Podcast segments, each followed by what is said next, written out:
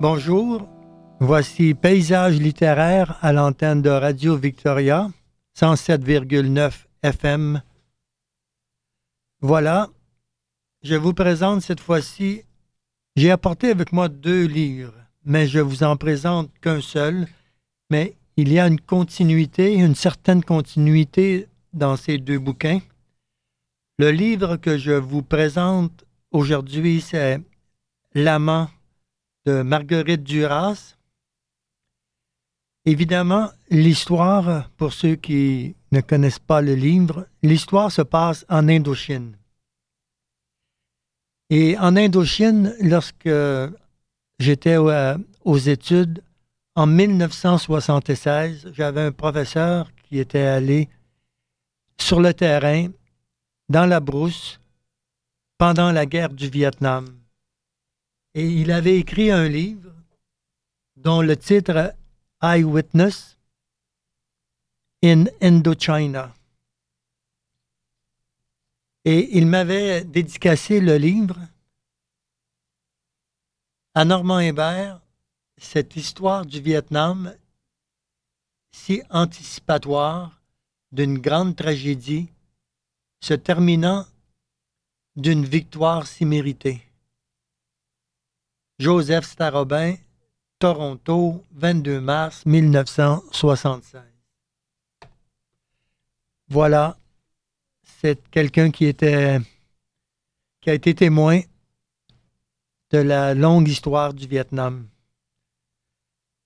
Je débute avec euh, Marguerite Duras, L'amant, aux éditions de Minuit. Un jour, j'étais âgé déjà. Dans le hall d'un lieu public, un homme est venu vers moi. Il s'est fait connaître et il m'a dit, Je vous connais depuis toujours. Tout le monde dit que vous étiez belle lorsque vous étiez jeune. Je suis venu pour vous dire que pour moi, je vous trouve plus belle maintenant que lorsque vous étiez jeune. J'aimais moins votre visage de jeune femme que celui que vous avez maintenant dévasté.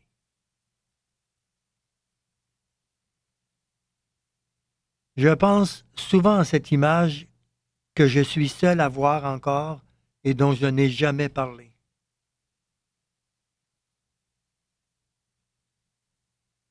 Elle est toujours là, dans le même silence, émerveillante.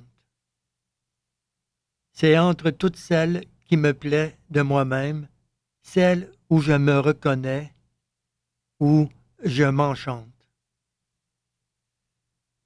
Très vite euh, dans ma vie, il a été trop tard.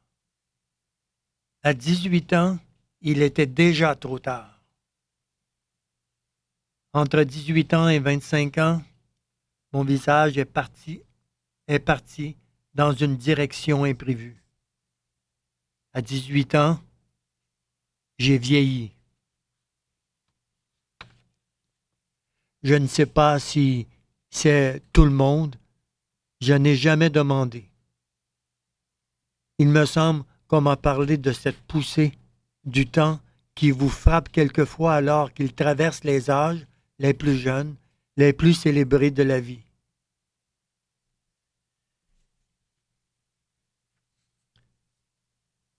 Ce vieillissement a été brutal. Je l'ai vu gagner mes traits un à un, changer le rapport qu'il y avait entre eux, faire les yeux plus grands, le regard plus triste, la bouche plus définitive, marquer le front de cassures profondes. Au contraire, d'en être effrayé, j'ai vu s'opérer ce vieillissement de mon visage avec l'intérêt que j'aurais pris par exemple au déroulement d'une lecture. Je savais aussi que je ne me trompais pas, qu'un jour il se ralentirait et qu'il prendrait son cours normal.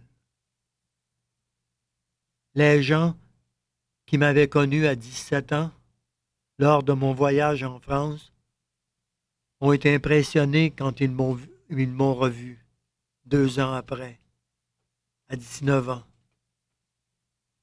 Ce visage-là, nouveau, je l'ai gardé. Il a été mon visage. Il a vieilli encore, bien sûr, mais relativement moins qu'il n'aurait dû.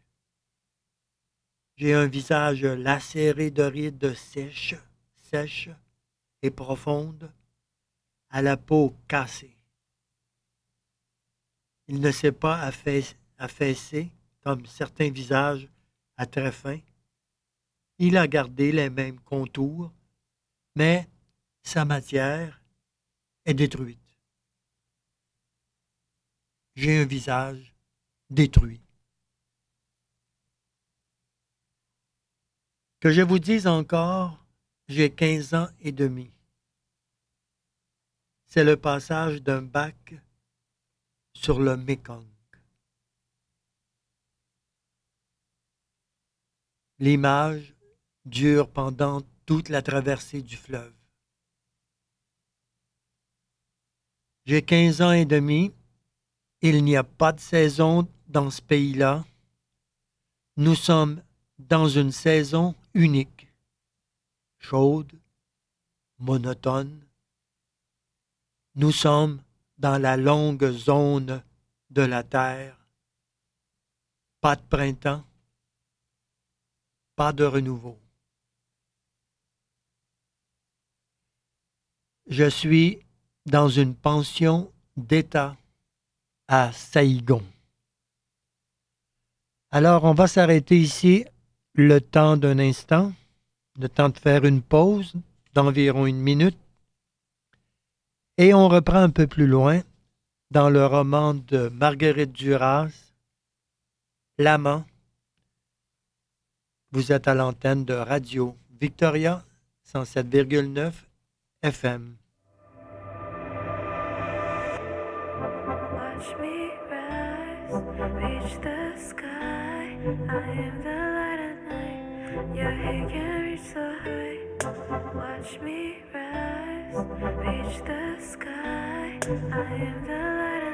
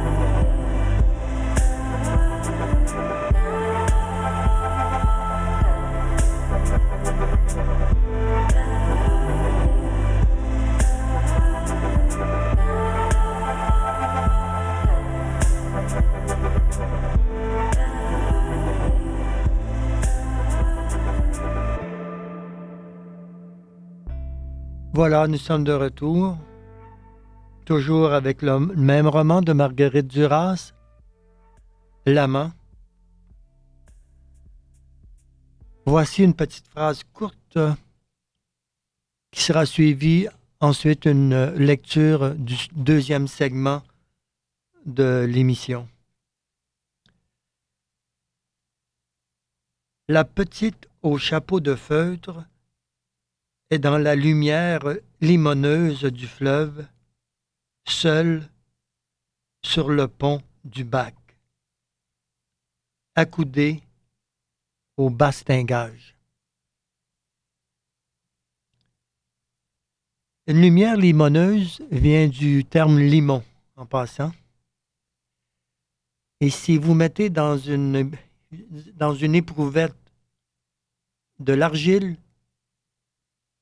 du limon et du sable, évidemment, si vous brassez le tout, vous aurez au, fond le sable, évidemment, l'argile et le limon en suspension, qui en fait une eau pas trop intéressante, une eau brune, mais qui rend le sol des fossés ou des berges des rivières excessivement riches en matière euh, organique.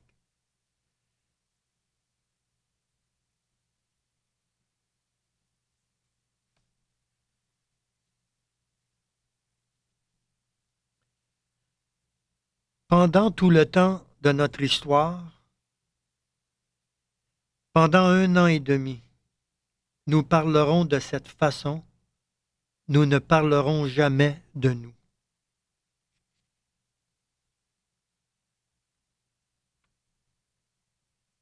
Dès les premiers jours, nous savons qu'un avenir commun n'est pas envisageable. Alors, nous ne parlerons jamais de l'avenir. Nous tiendrons des propos comme journalistiques, et à contrario, et d'égale teneur. Je lui dis que son, que son séjour en France lui a été fatal. Il en convient. Il dit qu'il a tout acheté à Paris, ses femmes, ses connaissances, ses idées. Il a douze ans de plus que moi, et cela lui fait peur. J'écoute comme il parle, comme il se trompe, comme il m'aime aussi, dans une sorte de théâtralité à la fois convenue et sincère. Je lui dis que je vais le présenter à ma famille. Il veut fuir et, je ris.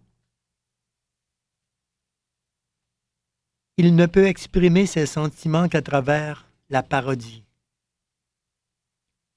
Je découvre qu'il n'a pas la force de m'aimer contre son père, de me prendre, de m'emmener. Il pleure souvent parce qu'il ne trouve pas la force d'aimer au-delà de la peur. Son héroïsme, c'est moi.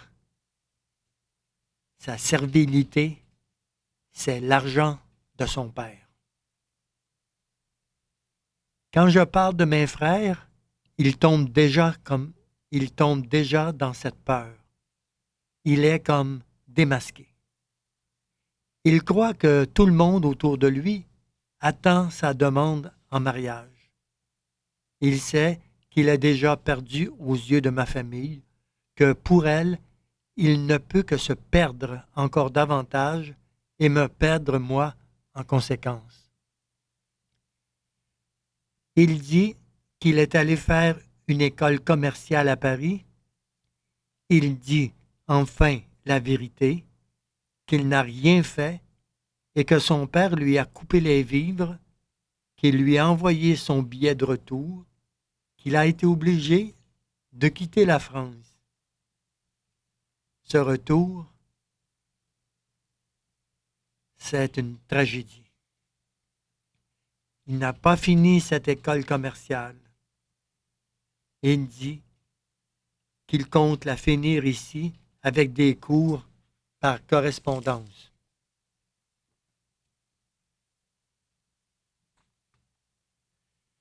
Les rencontres avec la famille ont commencé avec les grands repas à Cholen, ou Cholan, pardon.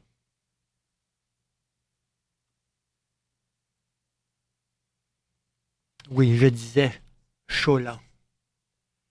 Quand ma mère et mes frères viennent à Saigon, je lui dis qu'il faut les inviter dans les grands restaurants chinois qu'ils ne connaissent pas, là où ils ne sont jamais allés.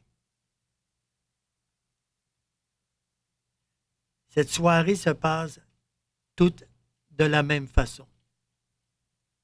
Mes frères dévorent et ne lui adressent jamais la parole. Ils ne le regardent pas non plus. Ils ne peuvent pas le regarder. Ils ne pourraient pas le faire. S'ils pouvaient faire ça, l'effort de le voir, ils seraient capables par ailleurs de faire des études, de se plier aux règles élémentaires de la vie en société.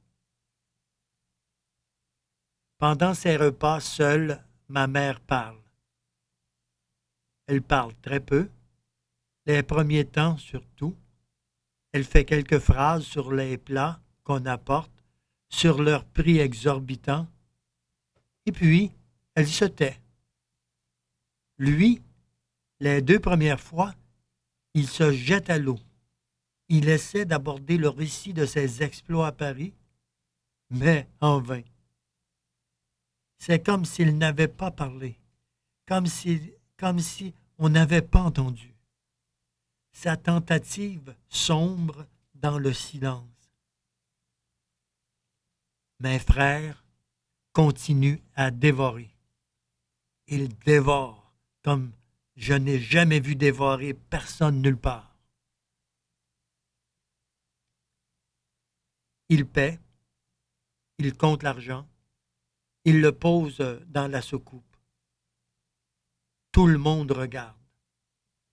La première fois, je me souviens, il aligne 77 piastres. Ma mère est au bord du fou rire. On se lève pour partir. Pas de merci de personne. On ne dit jamais merci pour le bon dîner, ni bonjour, ni au revoir, ni, comme, comment ça va. On ne se dit jamais rien. Je vous fais une petite parenthèse ici. Encore en 2020, le Vietnam et la Chine ou les Chinois ne font jamais bon, bon ménage.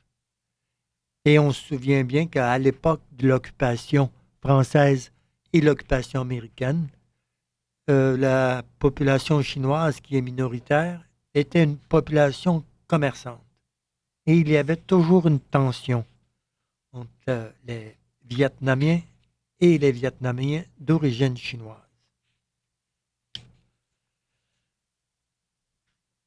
Alors, je fais un bond et je vais vous lire euh, ce qu'a écrit François Nourricier à l'endos du volume de Marguerite Duras, son roman,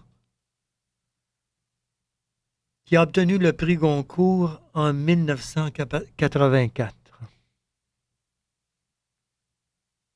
Dans le roman, dans l'amant, pardon, Marguerite Duras reprend sur le ton de la confidence les images et les qui hantent toute son œuvre. Ses lecteurs vont pouvoir ensuite descendre ce grand fleuve aux lenteurs asiatiques et suivre la romancière dans toutes les méandres du delta, dans la moiteur des rizières, dans les secrets ombreux où elle a développé l'incantation répétitive et obsédante de ses livres, de ses films, de son théâtre au sens propre, Duras est si remonté à ses sources, à sa scène fondamentale. Ce moment où, vers 1930, sur un bac traversant un bras du Mekong, un Chinois un Chinois richissime s'approche d'une petite blanche de quinze ans qu'il va aimer. Il faut dire les plus beaux morceaux de l'amant à haute voix. Il faut dire et les lire à haute voix. On percevra mieux ainsi leur rythme, la scansion,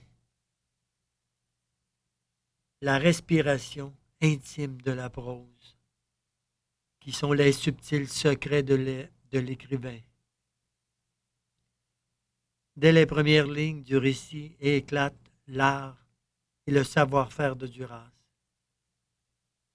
Ses libertés, ses défis, les conquêtes de trente années pour parvenir à écrire cette langue allégée, neutre, rapide et fascinante à la fois, capable de saisir toutes les nuances, d'aller à la vitesse exacte de la pensée et des images. Un extrême réalisme. On voit le fleuve, on entend les cris de Cholon derrière les persiennes dans la, dans la garçonnière du chinois. Et en même temps, une sorte de rêve éveillé, de vie rêvée, un cauchemar de vie. Cette prose à nul autre pareil, est une formidable efficacité. Est d'une formidable efficacité. À la fois la modernité, la vraie, et des singularités qui sont hors du temps, des styles de la mode. François Nourricier. Merci d'avoir été à l'écoute de Radio Victoria. C'était Paysage littéraire Normand Hébert, 107,9 FM. À bientôt.